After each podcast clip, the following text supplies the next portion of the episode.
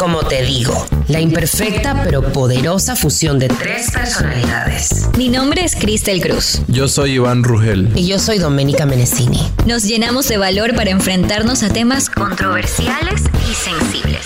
Decidimos abrir un espacio para expresarnos libres y seguros. ¿Te unes? Bienvenidas y bienvenidos a un nuevo episodio de Cómo te digo. Hola chicos. Hola. Hola, hola, ¿Cómo están? hola, buenas bien. Qué bello. Con la mejor actitud atrasada del mundo. Puntuales sobre todo, aquí somos puntuales. Así es. Claro, siempre puntuales. Queremos dar la bienvenida a este, a este episodio. Primero, agradeciendo a la persona. Nosotros tuvimos una actividad del mes pasado, ¿verdad? En la que les propusimos a ustedes, nuestros oyentes tan lindos, que nos digan qué temas querían eh, escuchar, ¿no? El, el usuario John Adri subguión Cheo Hola, Yo- John. nos propuso hablar, hablar sobre el amor propio y las consecuencias que traería no tener este amor propio. Nosotros el amor propio lo hemos ya hablado desde, desde diferentes puntos, Indirectamente.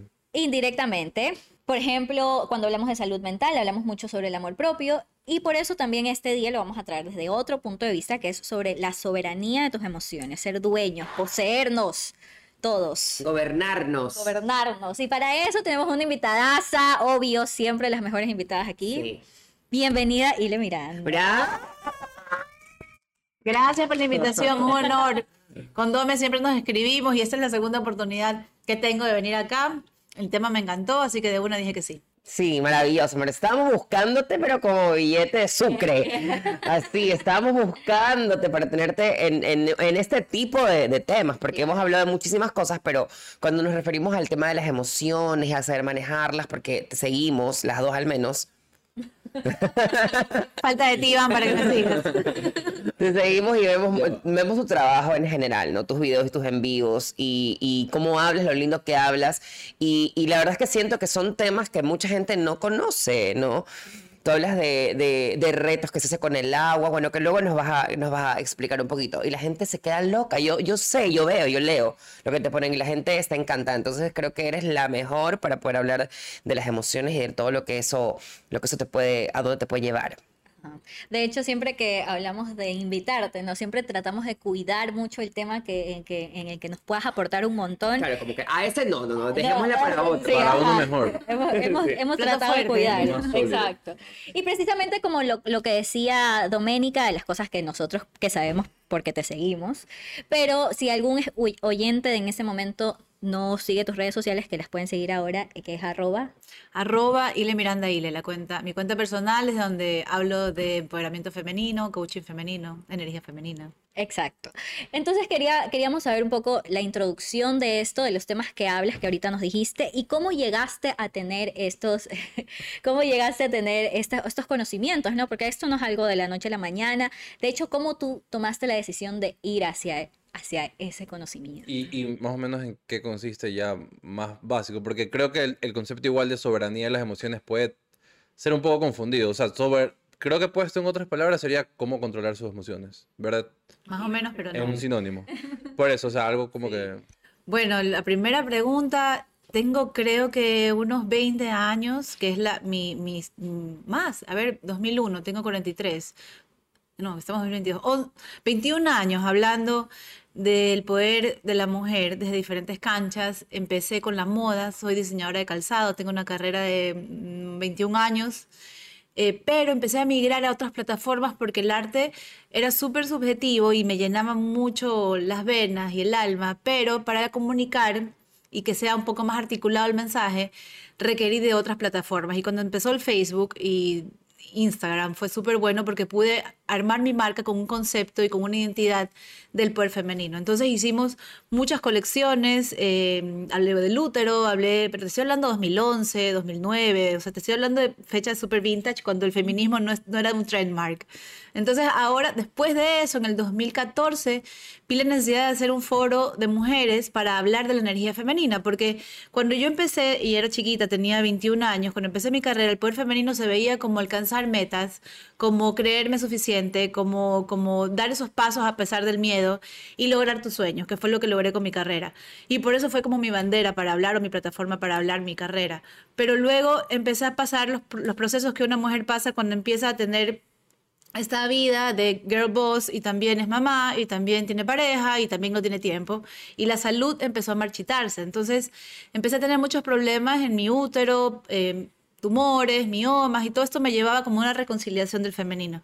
Y hace 13 años, 14 años más o menos, conocí lo que es la energía femenina. Entonces ahí fue que empecé a hablar ya desde otros espacios, hice el foro de energía femenina que se llama Women of Power Forum, que es el WOP.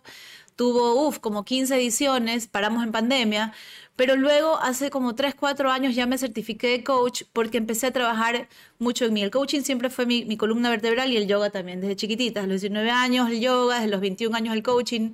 Y luego hace 5 años más o menos, 5 años más o menos me certifiqué, pero me especialicé en energía femenina. Entonces, hablar de las emociones es hablar de energía femenina y hablar también de la soberanía de las emociones es ese poder que la mujer debe recuperar por sobre sí misma no sobre ni las leyes ni la sociedad. Eso viene después como consecuencia de que una mujer tenga soberanía. Entonces, todo fue esa transición, ¿no? De, del típico poder femenino que tú crees que es lucha y guerra y todo, y luego realmente reconciliarte con ese aspecto emocional, humano, y empezar a transitarlo de una manera saludable. Antes de, antes de ponernos así como más técnicos y todo este conocimiento que seguramente tú nos vas a traer a la mesa, quería hablar abrir la conversación ¿no? entre nosotros y preguntarnos si creemos que somos dependientes emocionalmente de otras personas o, que, o si somos realmente libres. Pero yo comienzo, wow. O sea, yo siento que estoy aprendiendo a, a valerme por mí misma, pero es una cosa que, que, me ha costado mucho ya, porque he sentido que, por ejemplo, dentro de mi familia, por el tema de mi, de mi, de mi realidad, de mi realidad trans, he sido muy protegida, ¿no? desde mi mamá. Entonces siempre he como sentido que, que depende de mí o que dependo de ella. Una, una codependencia ahí media, extraña. Pero desde hace un par de años, puede ser unos, unos, tres años, me siento mucho más libre y como más como mía, ¿no? Y eso me hace sentir menos dependiente de las personas. O sea, tomo decisiones desde, desde, otra desde otro lugar, eh, pensando en mí primero, como me pongo primero. Y entonces y eso me hace pensar y sentir que ya no dependo tanto de la gente. Pero es una cosa que siento que es un proceso, porque esta cosa latina de yo te pertenezco, tú me perteneces, es una cosa que es difícil de sacar. Entonces, por ejemplo, yo cuando, cuando a mí me preguntan, ¿por qué no vas a vivir a otro país? ¿Por qué no te quedas? Cuando yo me voy de viaje me dicen, ¿por qué no te quedas aquí? Que no sé qué. Yo digo, pero es que tú, tú lo dices tan fácil, pero allá tengo tengo tan, o sea, tengo un ancla en mi país, tengo un ancla que es mi familia, que es lo que ya sé, lo que ya conozco, donde trabajé, o sea, todo lo que yo he hecho, ¿no? En mi vida y en mi carrera, que no me permite como, o sea, me queda aquí, ya, pero eh, a lo mejor de eso soy dependiente todavía, ¿no? Pero ahí vamos. Yo siento que es como un caminito ahí y voy así, voy un poquito así, pero sí me siento mucho más, más independiente. Cada año me siento más independiente, cada vez. Quiero saber si entendí, entendí bien la pregunta, porque cuando dices depender de emociones, es exactamente lo que dijo, o sea, Don me la entendió súper bien, o te refieres a...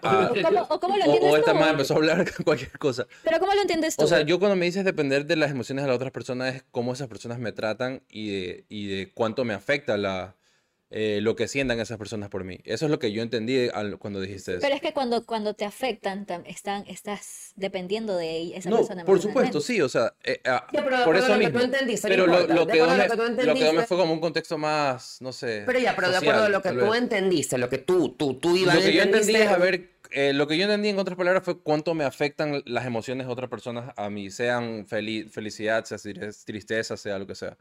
Eh, poniendo eso en contexto Mm, siento que siempre he tenido un poco de claridad, la verdad, la verdad, en el camino. Siento que he tenido como que...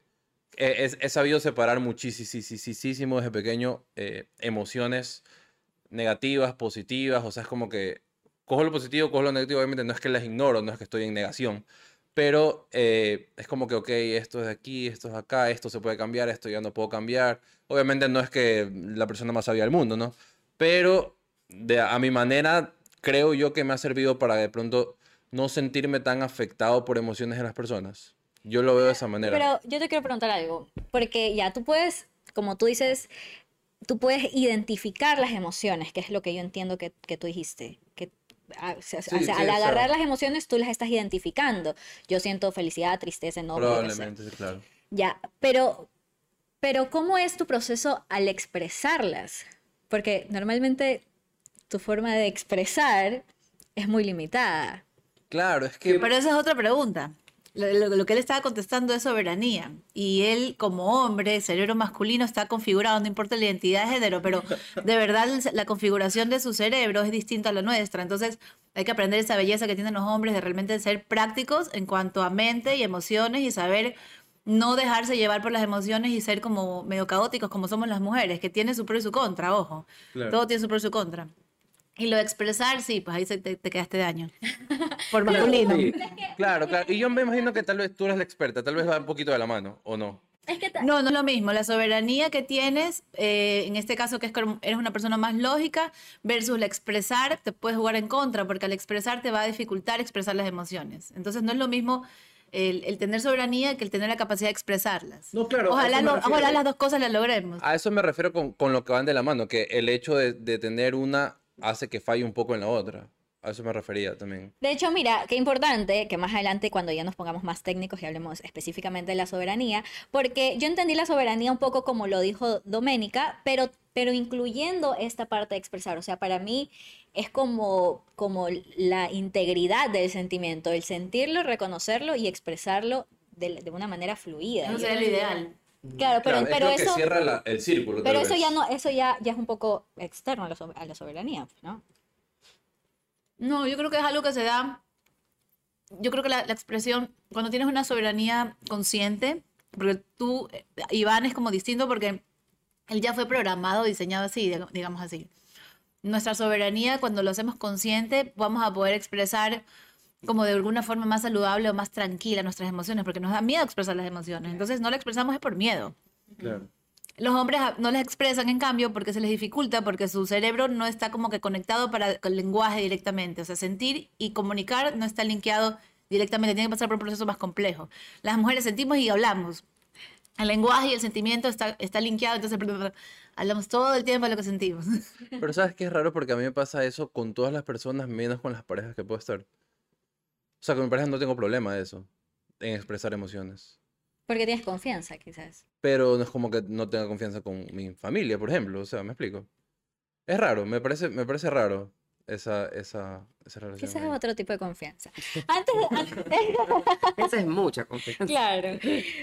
Finalmente también quería, eh, antes de llegar a- al mero asunto, hablar sobre qué necesitamos para, para comenzar a, a manejar, a ser soberanos. O sea, por ejemplo, tú decías que ya te sientes un poco más libre acerca de tomar decisiones eh, con respecto a tu mamá. Quizás antes te limitabas, tú decías, pensabas en qué hacer, primero pensabas en tu mamá antes de tomar una decisión. Puede ser, sí, no solo en ella, pero no, en, en, en- o sea, sí No, un dependía poquito- de otras personas. Ajá, digamos que Ahora un me, poquito. me he como desligado, sí, sí, sí, ya. sí. ¿Cómo, qué, qué te hizo tomar esa soberanía? O sea, ¿qué, qué fue ese punto de quiebre que te hizo... O sea, mira, para mí, para mí en este momento la soberanía tiene que ver con, con la aceptación de estar, para mí en este instante de mi vida, sola. Ya tiene que ver con eso. ¿Soltera? Sola. Sí, soltera puede ser. No sé, sola, soltera. No es lo mismo, ¿no? No, no es lo mismo, por eso te pregunto. Sí, soltera, soltera puede ser soltera, sí. Porque yo tenía una idea como de, de, de vida, ¿no? Una, una, una idea de cómo tenía que ser mi vida, de a los cuántos años tenía que llegar con alguien y qué hacer con, con- ya, como que todo construido, súper heteronormado. Sí, súper heteronormado. Pero ahora, como te digo, hace un tiempito acá yo estoy muy cómoda conmigo y me gusta estar sola. Y de hecho, ahora por último estoy pensando que a lo mejor o sea, me, me sienta tan cómoda estar sola que no importa si a los 45 de repente no est- estoy sin pareja y, y no pasa nada. Y hasta miedo me da, porque yo digo, pero está bien igual, porque no me va a pasar nada. ¿sí me entiendes? An- Antes era como una preocupación para mí. Y yo tengo 32 nada más, o sea, no es que soy una, una yo soy joven todavía, pero aún así yo creo que que recién ahora me siento cómoda. Entonces desde ahí siento la soberanía yo. Siento que me he agarrado por primera vez desde un tiempo para acá y me siento como como un poco más en control ya, pero solamente porque decido yo y me siento cómoda conmigo ahora mucho más que nunca, estoy sola y estoy bien, por eso me siento como más cómoda con, con este, así linkeo yo la soberanía ya con, en mi vida.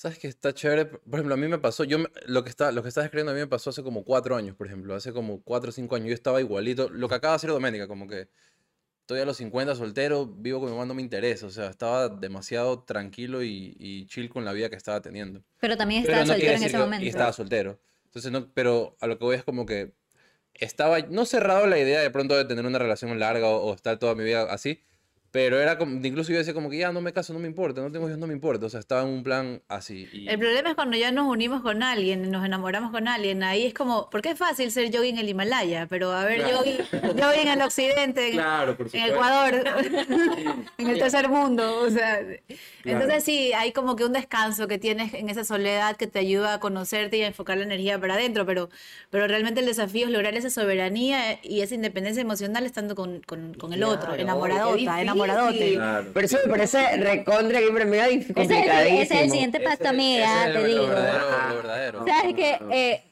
para, para terminar esto, yo, yo siento mucho la soberanía como, como Doménica, como Doménica lo estaba expresando hace un rato, también me parece como un camino en el cual yo agarro la soberanía de mis emociones en, en base a un área y luego me doy cuenta de que, uy, pero sigo ligada a la de acá, pues no, entonces me toca ahora trabajar en la siguiente. Entonces siempre es como un camino en el que soluciono uno y, y voy por el otro y voy por el otro y, y- y lo siento así muy, muy cercano a mi familia también, como que mi familia es la que me limitó al principio de, de mi carrera, que después lo, lo solté, luego siento también que por mi familia no tomo ciertas decisiones como, como estar en otro país o cosas así. Que, las, que las voy descubriendo en el camino, ¿no? Que no, no- es tan fácil como... Es posible quizás descubrirla antes de que tengas un, caos. Por eso también era mi pregunta acerca del, punto de quiebre. O sea, quizás y yo me puedo dar cuenta de esta, de esta dependencia que tengo antes de que algo caotice este vínculo. No. Pero se nos cae de risa, mujer. Yo estaba cuando, cuando estaba hablando de la centenaria que se reía, ¿no? Así. Este es libélula. el nivel de el nivel de, de terror que tenemos de sentir o sea es como Sí. cómo puedo evitar que no me duela cómo puedo evitar que no me duela De- o sea casualmente si lo estamos preguntando desde ahí cómo puedo evitar pero no me duela te va a doler y te va a pasar es distinto que no, no es necesario todo el tiempo que te duela para aprender. Llega un momento de tu vida, digamos, evolutivo, en donde a nivel, ah, por comprensión vas a ir dando pasos versus por experi- experiencia. Entonces, pero cuando estás aterrada de sentir y todavía no has pasado por el proceso de irte al fondo, que, que te rompan el corazón y todo eso, pues vas a tener que necesitar más de eso porque es como que no conoces todavía que el amor está en ti y que tienes ese poder de que nadie va a quitar o poner valor en ti. O sea, como que tú eres, tú defines tu propio valor, tú defines tu propia situación emocional, tú tienes esa soberanía. Entonces, cuando, cuando logres eso, pero lamentablemente va a ser una vez que, que experimentes el otro lado, entonces es distinto. Pero, por ejemplo, esto, este terror a sentir que tenemos es como, como que nos, nos- la, la familia nos ha dicho, nos ha dado tanto cariño, ¿no? Y tanto cobijo, o lo- a lo mejor no nos lo ha dado.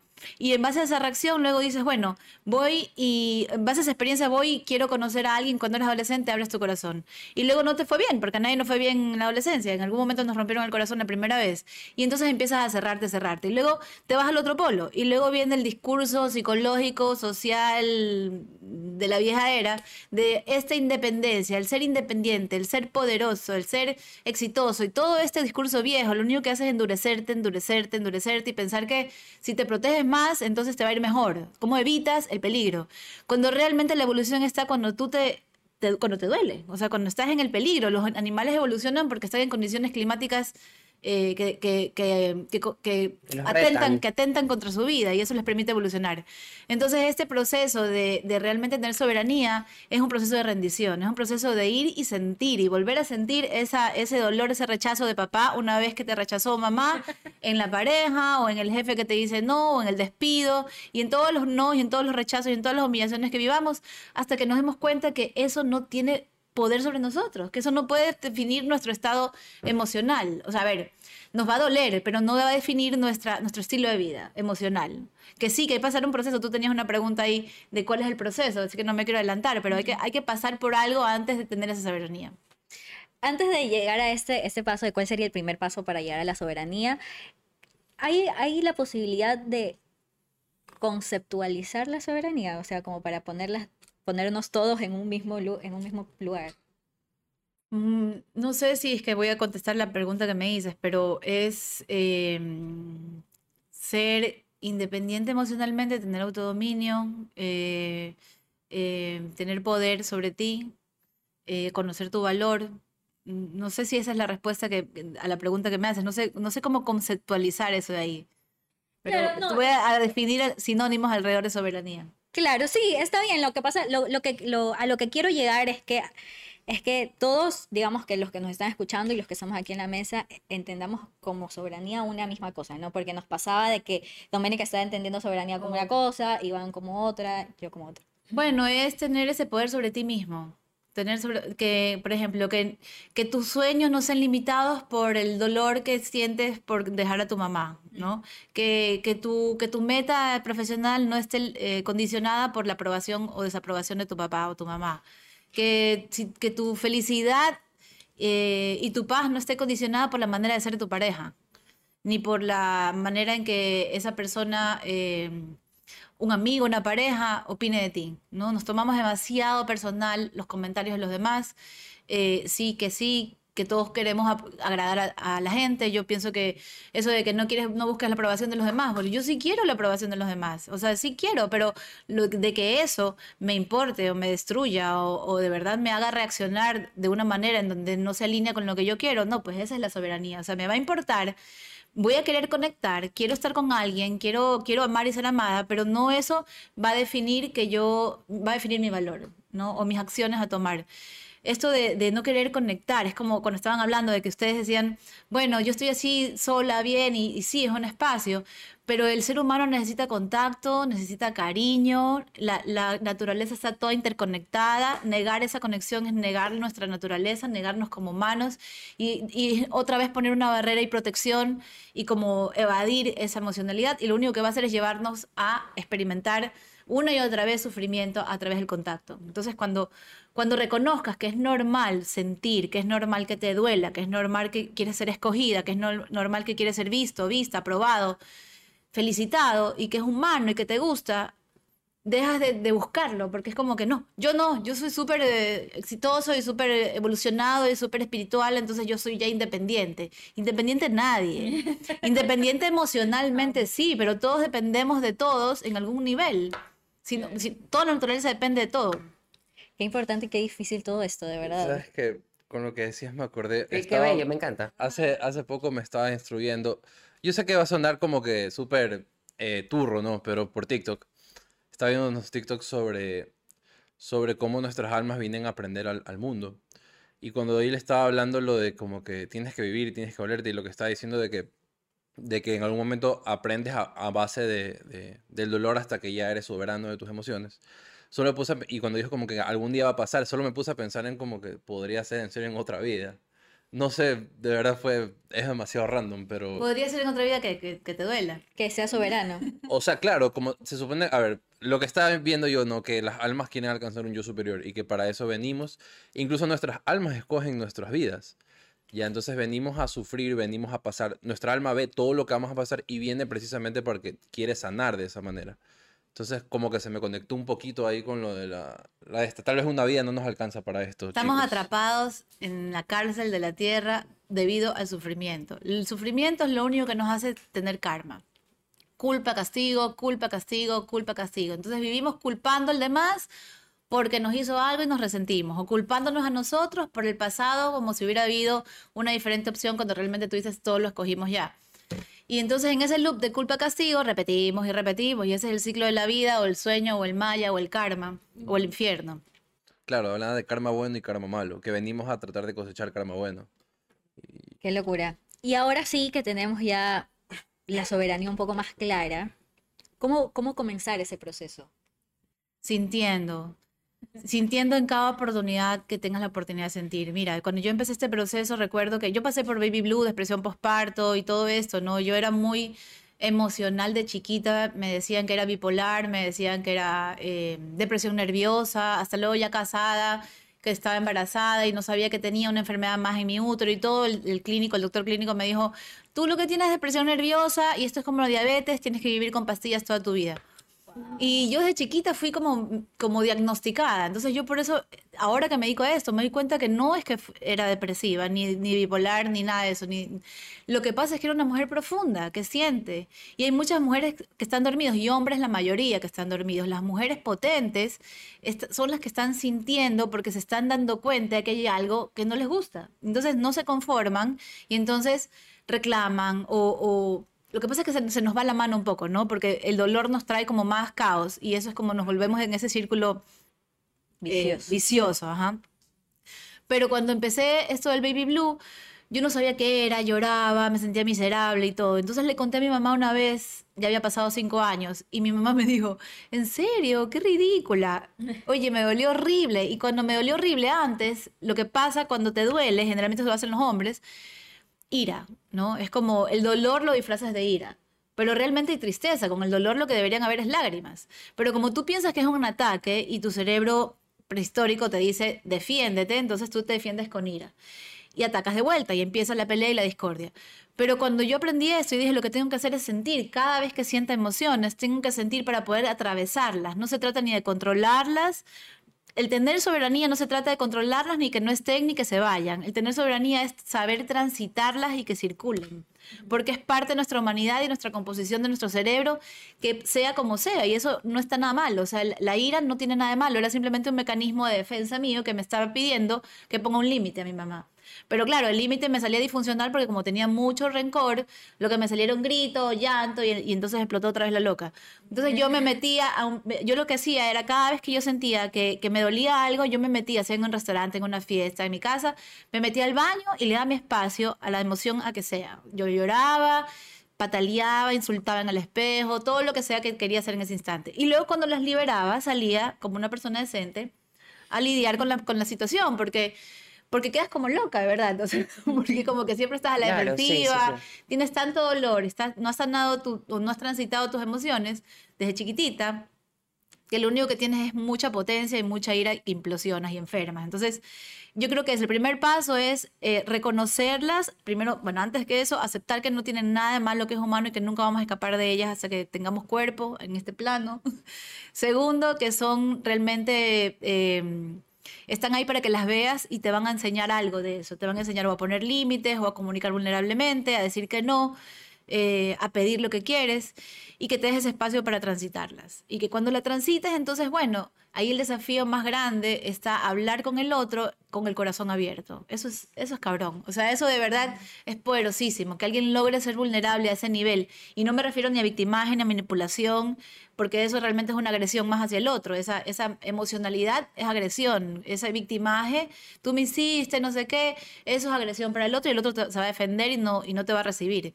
Pero que tú seas vulnerable y que, y que pongas tu ego al frente y que digas lo que te duele, lo que te da miedo, lo que te da vergüenza, lo que necesitas, ahí es donde ya podrías estar pasando un nivel de donde ya, ok, no necesito sufrir, porque ya aprendí cómo comunicar lo que yo quiero.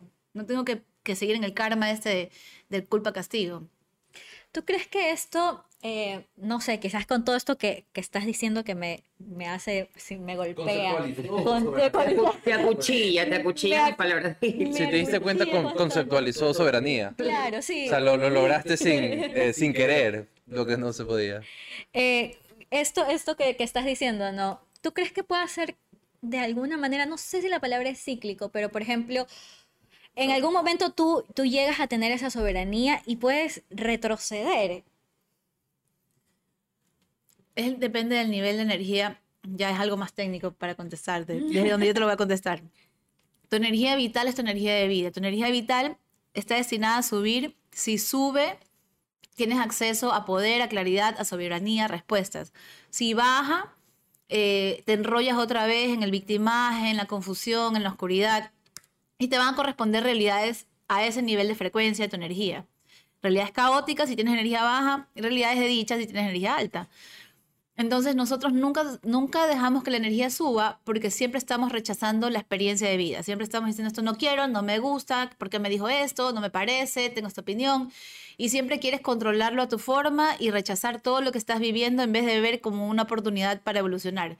Entonces tú puedes retroceder, dice una persona que yo sigo en este tema de aceptología, él dice que un maestro no es un maestro por todo lo que sabe, sino por la capacidad que tiene de manejar su energía vital. Entonces, si un maestro tiene la capacidad de no engancharse en las, opiniones y en los insultos o en los criterios de los demás, mantiene su sabiduría. Pero si de repente le dijiste algo y se enganchó y empieza, y empieza a engancharse, empieza a bajar la energía, pues se convierte en un mortal más. Entonces sí podrías, digamos, retroceder en ese nivel. Ahora, la conciencia no la retrocedes él ya sabe que se enganchó y ya sabe que está cagándola, pero, pero tendría que tener una maestría para manejar su, su, su energía y poderla subir, ¿no? Para poder acceder a esa paz. Totalmente identificada. no, me, nuevamente tú. no, lo que pasa es que la siguiente pregunta iba en base a un poco más experiencial, ¿no? Eh, Vuelvo, vuelvo a, esta, a esta relación quizás que tú nombraste con tu mami porque es la que pusiste enfrente, ¿no? Pero, por ejemplo, ¿cómo esta soberanía que tú tuviste de, de tus emociones que antes tenías ligadas a ellas, cómo cambió, modificó, no sé si para mejor o para peor, nos vas a decir tú, tu vínculo precisamente con ella? O sea, yo siento que cuando yo como agarré como no sé si decir fuerza, pero como tomar la decisión de ponerme yo primero, inclusive primero que ella, ¿no? Para poder hacer cosas que yo quería hacer, poder eh, transicionar, por ejemplo, que es una parte muy importante de mi vida que fue en contra de todo lo que ella quería, pero yo me puse primero. Entonces cuando yo comencé a hacer estas cosas por mí, sin decirle mucho a ella, lo entendió. Entonces yo creo que ella ha sido como muy respetuosa y eso nos ha ayudado a ambas. O sea, no es que yo fui y me planté ante ella y le dije, eso tiene que ser así. Ella como que me dejó muy, muy libre también. Ella fue como muy respetuosa. Entonces siento que eso ahí me ayudó a mí también a, a sostenerme, ¿no? Y contar con ella. Porque ella o sea, yo sí me siento como más en, control de mis emociones y todo, inclusive eh, cuando tiene que ver con ella, pero ella forma parte muy importante de, como de mi vida, de mis emociones, de mis días. O sea, yo lo primero que hago cuando yo me levanto es escribirle a ella. Es la primera persona que yo le escribo, porque quiero saber cómo está, que no sé qué. Y, se, o sea, digamos, se liga con, con el resto de mi día. Por ejemplo, en este momento estamos pasando por una situación familiar un poco complicada. Tengo un tío, hermano de ella, que está súper, súper enfermo. Y eso, o sea, hace que ella eh, me escriba mucho más en el día, por ejemplo, que me llame más. Porque necesita, necesita, necesita contención. Entonces, eh, yo estoy ahí para ella, por ejemplo. Entonces, ya, ese tipo de cosas que siento que, que compartimos, ¿no? También siento que nos separa porque yo he encontrado la forma de decirle o de, o de enseñarle a ella sin decirle, a ver, sin palabras, que yo y mi vida y mis decisiones y, todo lo que tenga que ver conmigo, lo que hago, no sé qué, también es importante, ¿no? También es muy importante y eso ella lo ha entendido, pero también porque ella ha sido como muy inteligente, siento yo, y ha como, me ha como permitido ya ella me ha dicho, ¿quieres ser soberana de tus emociones más o menos? Ya, celo, ya, porque ella sabe lo importante que es para mí ella y que ella me dice, yo, por favor, mamá, no me digas que me quede así más o menos. Entonces, entonces, pero ella es como así conmigo, entonces yo he tenido la dicha. Porque como que yo, no te forza. No me forza, ajá, no me forza para nada. Pero entonces tú eres la que estás como... Yo soy, claro. Como, en obediencia. soy yo totalmente. en gratitud. Igual mi, mi mamá. Lealtad, digamos. Sí, pero mi mamá es un poquito manipuladora también. Las mamás son. Aprovecha tu nobleza. Sí, un poquito. Eso te iba a decir, porque puede ser que te dice sí, sí, sí. No, no, no, sí, pero, pero tiene toda la razón. Soy yo la que estoy más anclada que ella a mí. Sí. Yo soy, yo soy, pero... Claro, ella, ella recibe lo que tú le das, pero, pero tú eres la que, la que podría poner y estirar la cancha y los límites, y bueno, aunque ella se incomode, ella podría ir aceptando, porque lo has dicho, ¿no? Y es que eso tenemos los hijos, como esas lealtades, esas esas como, esos compromisos que realmente son innecesarios, porque en la Biblia dice, ¿no? Deja a tu padre y a tu madre y sígueme. O sea, y es como en un momento de tu vida para la independencia emocional, debes de cortar. Yo tengo un Instagram TV, se, llama, ¿cómo? Se llama Matando a tu madre. pero no es matando a tu madre. pero, pero, causó conmoción, porque tienes que leer, tienes que ver 14 minutos de ese IGTV para que te des cuenta que yo no estoy diciendo que, ni que la deshonres, ni que te pelees con ella, ni nada. Pero en tu cabeza tienes que cortar eso de ahí. Tienes que cortar ese vínculo que tienes con papá y mamá porque si no vas a seguir repitiendo el karma de ellos y tienes que recibir los dones y los favores y los regalos que ellos te dan, pero no repetir su historia ni hacer lo que ellos te piden. Por eso las ovejas negras son importantísimas en la evolución de la sociedad del mundo, del cosmos. O sea, las ovejas negras somos las que venimos realmente a traer una nueva tierra. Entonces, benditas sean todas las ovejas negras, todas las que, las que fueron adúlteras, todas las que fueron gays, todas las que fueron, no sé, o sea, que no, no se casaron, que trabajaron todo el tiempo, que salieron de viaje y no se compraron una casa. O sea, todas esas personas rompieron las lealtades familiares y crearon una posibilidad distinta para el grupo familiar, o sea, para la evolución de la familia y para la descendencia de esa, de esa familia. Aquí tres ovejas negras en nuestra Sí, familia. genial. Cuatro, cuatro. Cuatro, cinco, Sí.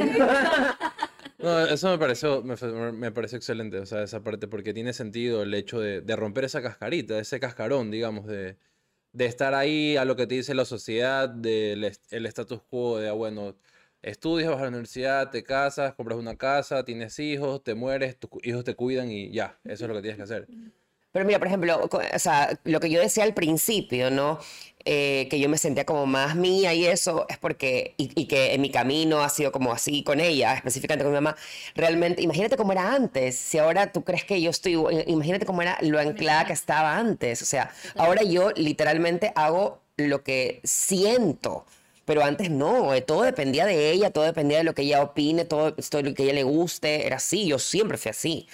Claro, precisamente mi pregunta cuando, cuando te la hice a ti, me, me interesó mucho esto, porque hay, por ejemplo, hablaba, hablaba Ile sobre los ejemplos de soberanía, de, de también de la soberanía quizás de, de tu pareja, ¿no? Pero pasa quizás, puede pasar con las, con las parejas que, que, que tú la pareja te la puedes cambiar, pero la familia no la puedes cambiar. Entonces ahí hay un vínculo que quizás hay que trabajarlo un poco más porque la familia va a Es que ahí. siempre es papá y mamá.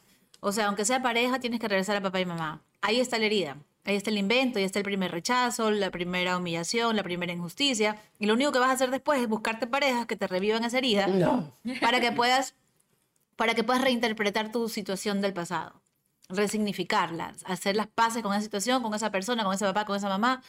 Por más que haya, sea- que haya sido el más desgraciado, desgraciada de todos, te toca ir a resignificar esa situación por tu propia salud emocional y la dinámica de tu pareja del futuro. Ay, no, qué Y eso es No una ley, sufrir. o sea, eso es sí o sí, Nos toca bajo tu sufrir. No no solamente mi experiencia, que sí es mi experiencia también, pero es lo que dicen por todas las corrientes que tienen que ver con esto de, ya sea que hablemos del niño interior, de las líneas de tiempo, del karma, Vamos, vamos, vamos, de cualquier cosa, de próxima de cualquiera de esas, de como tú lo veas, de psicología junguiana, o sea, como tú lo veas, siempre te va a regresar a ese patrón. No es importante, a ver, ir a hacer años de terapia con papá y mamá sobre esa historia, es resignificarlo y puede ser tan rápido, de verdad, tan rápido y radical, pero solamente cuando tienes comprensión. O sea, necesitas comprensión, necesitas información para poder discernir el y entender para qué tuviste un papá y una mamá así, para qué, como tú decías, tu alma escogió una experiencia de ese tipo, con ese papá, nacer en esa ciudad, en ese tiempo, con ese papá, con ese signo, todo para revivir eso que está ahí. Porque voy a ser tan radical así como que digamos que tu papá abusó de ti sexualmente. Pues eso tiene que ver, eh, y, y esto lo voy a hablar como una comprensión más macro, ¿no? Tiene que ver con, con tu vida pasada y quién fuiste tú en vida pasada para que cuando te, te pase eso, tú dices, bueno, ahora voy a escoger con este papá que me va a pasar esto para yo reinterpretar eso y ahora sí entender y nunca más ser un violador. Porque resulta que tú eras un violador de primera en Claro. esa época, ¿me explico? Entonces, No, sí, sí, sí. Wow. O sea, re lo que, lo que yo te estaba contando, o sea, lo, lo, lo- sí. Eh, para finalizar, increíble esta conversación que hemos tenido. Para finalizar, me, me- me gustaría que terminemos con cuál si- sería el siguiente paso después de la soberanía, después de buscarla, después de estar en el proceso, porque me imagino que siempre es un proceso, ¿no? Siempre es como la, la constante búsqueda. Después de esto, ¿cuál sería el siguiente paso de, para, no sé, para un crecimiento personal? Después de tener esa soberanía, yo creo que el siguiente nivel evolutivo de todos nosotros es ser servicio, o sea, como ser ejemplo, ser testimonio. Era, es como ver de qué forma tú integraste eso y de qué forma tú puedes eh, ser ese contagio para los demás y esa, buena nueva para los demás. Porque como que de verdad si, si todos empezáramos a, a liberar- liberarnos de las culpas y los resentimientos, seríamos una sociedad mucho más armónica. Entonces, soberanía sí, contigo para armar tus relaciones y todo, pero también ser testimonio de eso, de alguna forma que tú las cojas dar. No sé, pienso en lo que, lo que pienso que es el siguiente nivel para todos nosotros. Fact, vi que las almas que tienen como que esa superioridad o han, o han alcanzado eso que dice Ile, en lo general vienen al plano terrenal simplemente a seguir haciendo servicio como en su mayoría como personas con discapacidad, que son las almas más puras que hay supuestamente. No Sí, dicen que son ellos también, son como agentes, eh, como catapultan la evolución del núcleo Ajá, familiar. Son como, como Y que, te- son y los que te llevan, o sea, y que tú digas, a ver, voy a, quiero nacer así, así, así, voy a tener esta vida súper limitada, súper fuerte y todo, pero gracias a mí, todo alrededor de mi grupo va, va a tendrás un trascender. karma bueno, increíble para tu alma por haber hecho eso para el resto. Así dicen. Será cierto, no sabemos. Eh, ¿Tienes algo más para concluir en este No, día? agradecerle a Ile desde el fondo de mi corazón. Esta interacción ha sido increíble para nosotros, la verdad. Voy a proponer un tema. Vamos a hablar de karma en, en algún momento. No hemos hablado de karma en ningún momento. Vamos a, vamos a hablar de karma. Contigo. Bueno, Nuevamente invitamos a, a karma, multi- Dele. multiversos, Dele, líneas de dele, tiempo, yo feliz. Por favor. Qué bello. Gracias, gracias por estar con nosotros en este episodio, chicos. Gracias al Estudio Pulsen por darnos este espacio para grabar con mucho amor este episodio. Nos vemos, chicos, en la próxima. Bye. Bye. Bye, bye. Como te digo.